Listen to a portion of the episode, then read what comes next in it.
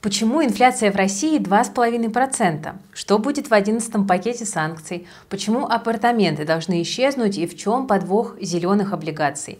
Эти и другие новости разбираем в дайджесте новостей InvestFuture сегодня. Ставьте лайк, если вам нравится наша работа и подписывайтесь на канал, если вы еще не.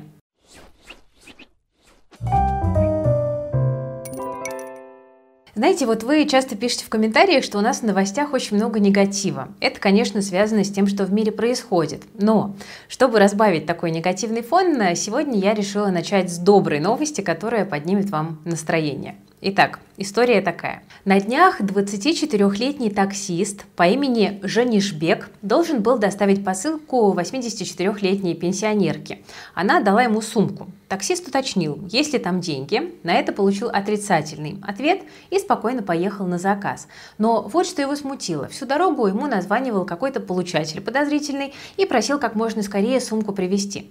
Женишбека это смутило, и он увидел, что в сумке 500 тысяч рублей. Разумеется, пенсионерка стала жертвой мошенников. Он передал пустую сумку, а деньги решил отвезти обратно пенсионерке, но та ему не открыла. Тогда таксист вызвал полицию, поехал вместе с ними в отдел и отдал деньги. Их благополучно вернули бабушке и провели разъяснительную беседу о том, что верить мошенникам нельзя. Видите, вот есть хорошие, добрые люди. Женишбек мог бы поступить совсем иначе, но поступил правильно.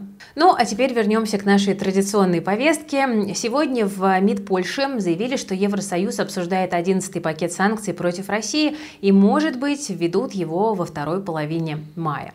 Видимо, там будут персональные ограничения, но в основном новые санкции будут бить по попыткам обойти старые. Польша и страны Балтии хотят отрубить «Газпромбанк» от свифта и запретить импорт газа и алюминия из России. Но далеко не все страны готовы ужесточать санкции против России. Вот страны Евросоюза и Япония не согласились с идеей США полностью запретить экспорт в Россию, считая это нереальным и вредным для их экономик. Так вот, Financial Times говорит, что санкции, которые наложены международным сообществом, затрагивают практически все отрасли, кроме тех, которые жизненно важны для Евросоюза. И согласно источникам Financial Times, если они будут вводить новые санкции против других отраслей, то количество исключений, которые придется делать, будет больше, чем количество реально ограниченных товаров и услуг. Не могут в Евросоюзе договориться и по ядерке. Германия хочет, чтобы гражданский ядерный сектор попал в новые санкции против России. В феврале одобрили 10-й пакет санкций, но он не затронул торговлю с российской ядерной энергетикой на много миллионов евро. Чтобы ввести санкции, все страны ЕС должны быть за, но Венгрия клянется не допустить никаких ограничений на российскую ядерную энергетическую промышленность. Возможно, Запад уже не может ввести какие-то серьезные новые санкции, и будущие ограничения будут э, больше символическими, чем действительно сильно ударят по российской экономике. Украина предложила прекратить экспорт газа из России в Европу через другие трубопроводы, кроме своего, и снизить цену на российскую нефть до 45 долларов. Это тоже может вызвать некоторые дискуссии на саммите G7. Возможно, во время саммита или после него станет понятнее, какие санкции введут и как это повлияет на российскую экономику, но мы как инвесторы должны понимать, что 11 пакет на подходе, ну и, в общем-то, понимать примерно, что может быть э, внутри. И раз уж мы заговорили про нефть. Так вот, э, сейчас у России проблемы с нефтью из-за рыночных факторов, а не из-за санкций. Сегодняшнее падение цен ниже 80 долларов за баррель бренд может ударить по российской экономике. Нефть дешевеет э, из-за грядущей мировой рецессии, которая вызвана высокими процентными ставками и банковским кризисом. Если спрос на нефть упадет из рецессии, то это снизит экспортные доходы России, и это, в свою очередь, может давить на рубль и экономику.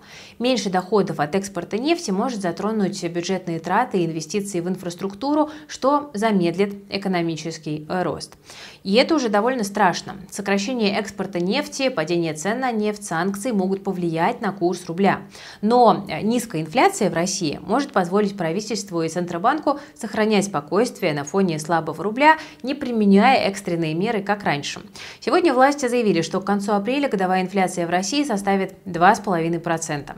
Но стоит учесть, что текущая низкая инфляция – это на самом деле результат высокой базы прошлого года, и э, ситуация может поменяться в будущем. Скорее всего, точно изменится. Помните, низкая инфляция дает правительству больше свободы. Раньше что было? Рубль падает, инфляция растет, ЦБ и правительство начинают действовать и корректировать курс рубля. Сейчас инфляция всего 2,5%, и значит можно наполнять бюджет более дешевым рублем, не боясь за инфляцию на циферках. Поэтому рецессия, падение цен на нефть и санкции могут еще сильнее ударить по рублю.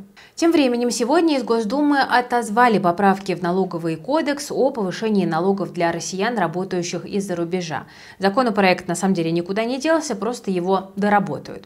В текущем виде россиян за рубежом и так ограничивает налоговое нерезидентство. Живешь дольше 183 дней вне России, но получаешь здесь доходы, тогда плати не 13, а 30% НДФЛ. Но есть лазейка. В договоре можно было прописать, что ты находишься за границей и вообще не резидент, и тогда плати стандартные 13%.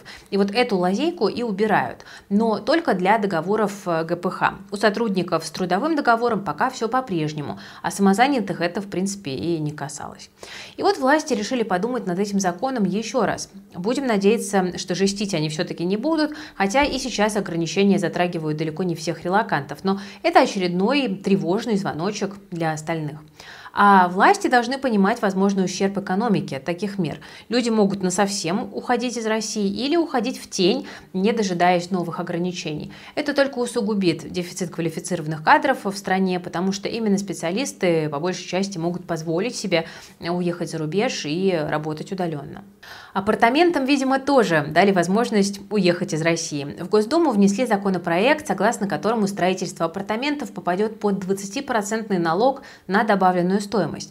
Это такой налог, который забирает государство при определении стоимости услуг застройщика после завершения строительства. В 2010-м НДС на нежилые помещения отменили, и, естественно, все ринулись строить апартаменты. К тому же это проще, не нужно соблюдать строгие жилищные нормативы и создавать э, социальную инфраструктуру. Государство же теперь планирует вернуть налог, чтобы девелоперы строили больше жилых помещений. Скорее всего, власти вообще хотят снизить ввод подобного жилья, а точнее точнее бороться с массовой застройкой апартаментами. В последнее время апартаменты не пользуются таким большим спросом, в них нельзя получить постоянную регистрацию, коммунальные услуги существенно дороже, льготные программы на них не распространяются, а статус их в некоторых ситуациях до сих пор непонятен. Поэтому сильного роста цены за введение НДС ожидать, вероятно, не стоит. Помимо этого, в пояснительной записке к закону речь идет о НДС на услуги застройщика, незакрепленное законодательное понятие. Поэтому девелоперы тут могут искать лазейки и как бы выгодно э, это дело оцифровывать. Финансовые эксперты застройщиков рассказали нам, что сумма по услугам – это разница между поступлениями по ДДУ и расходами на строительство, но точного определения этого термина нет. А теперь, друзья, экологичные новости. Мосбиржа сообщила, что правительство Москвы выпустит зеленые облигации для населения. Такой инструмент позволит гражданам инвестировать в важнейшие городские экологические проекты. Размещение начнется в конце мая на финансовой платформе Московской биржи, которая называется «Финуслуги». Объем первого выпуска таких облигаций составит 2 миллиарда рублей. Срок обращения – 2 года. По облигациям предусмотрена выплата квартального купона. Процентная ставка станет станет известно перед размещением в зависимости от рыночной конъюнктуры. Все бы хорошо, но законодательно зеленые облигации в российской нормативно-правовой сфере все еще не закреплены. Там нет уточнений касаемо допустимых проектов, на которые может пойти вот это вот самое привлеченное финансирование. То есть вложить могут вовсе и не в зеленые проекты, а вообще, ну, в принципе, во что угодно. Развитие сектора устойчивого развития – это, безусловно, очень хорошо, но идет процесс пока довольно своеобразно. Мы прекрасно понимаем, что многие эмитенты выпускают такие бумаги для галочки в ESG-отчетах и для поддержания репутации. Так что вам советуем внимательно изучать выпуски перед покупкой, если они вас, э, конечно, заинтересовали как инвесторов. Надеемся, что средства пойдут на заявленные зеленые цели. Продолжим говорить о зеленом. Фосагро провел заседание Совета директоров, где представили данные по поставкам в 2022 году, эм, результаты, надо сказать, сильные, даже очень. Поставки компании составили 11 миллионов тонн, что на 6,4% больше 2021 года является рекордным показателем за всю историю Фосагро. Вот уж это была по-настоящему выгодная зеленая инвестиция. Поставки в Индию выросли аж в 5 раз до уровня 2,7 миллиона тонн, больше 25% всех объемов. Поставки в другие страны Азии показали двукратный рост. Переориентация рынков сбыта, как мы видим, прошла успешно. Генеральный директор Фосагро Михаил Рыбников в ходе заседания доложил о ключевых результатах работы в первом квартале. Рост производства агрохимической продукции в этот период составил 6,1% год к году. В частности, рост производства азотных удобрений, которые у компании являются основным продуктом, составил 7,3%. Фосфоросодержащих удобрений и кормовых фосфатов на 5,8%.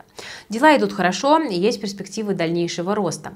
Азиатский рынок, развивающиеся страны стали ключевыми покупателями удобрений. Ну а акции Фосагро с начала года прибавили 14%. Вот она, та самая выгодная зеленая инвестиция оказалась. Тем временем акции Сургутнефтегаза сегодня падают на 2-3%. Компания объявила о годовом собрании акционеров 30 июня, только вот не сообщила ничего о дивидендах.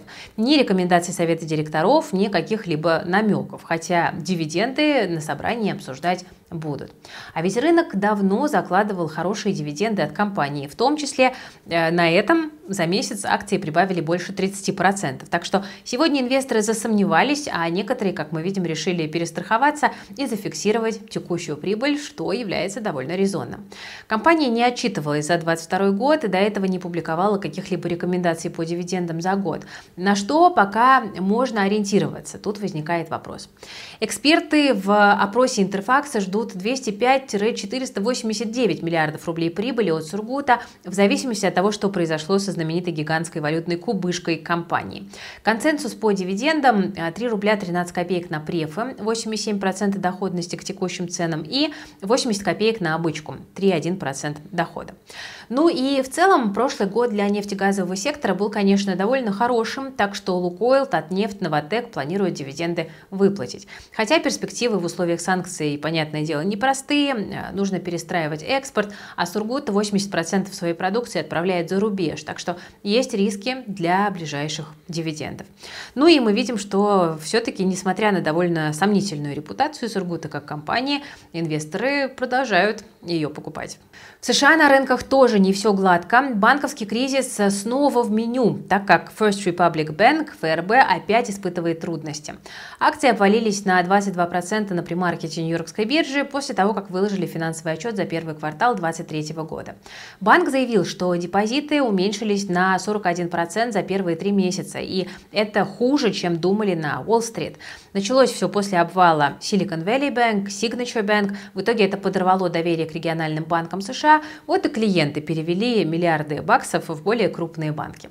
Хотя с 27 марта отток депозитов замедлился, все было нормально до 21 апреля, говорит банк, так что инвесторы опять стали на стороже, а регуляторы заволновались. Слишком рано еще пока радоваться, что банковский кризис побежден. Просто его потушили, как это обычно и делается. Ну что ж, друзья, на этом сегодня у меня все. Спасибо за внимание. Надеюсь, что наш выпуск новостей был для вас полезным. Ставьте лайк под видео, если нравится наша работа. Подписывайтесь на канал, жмите на колокольчик и пишите в комментариях, что вы думаете о новостях, которые мы сегодня обсудили.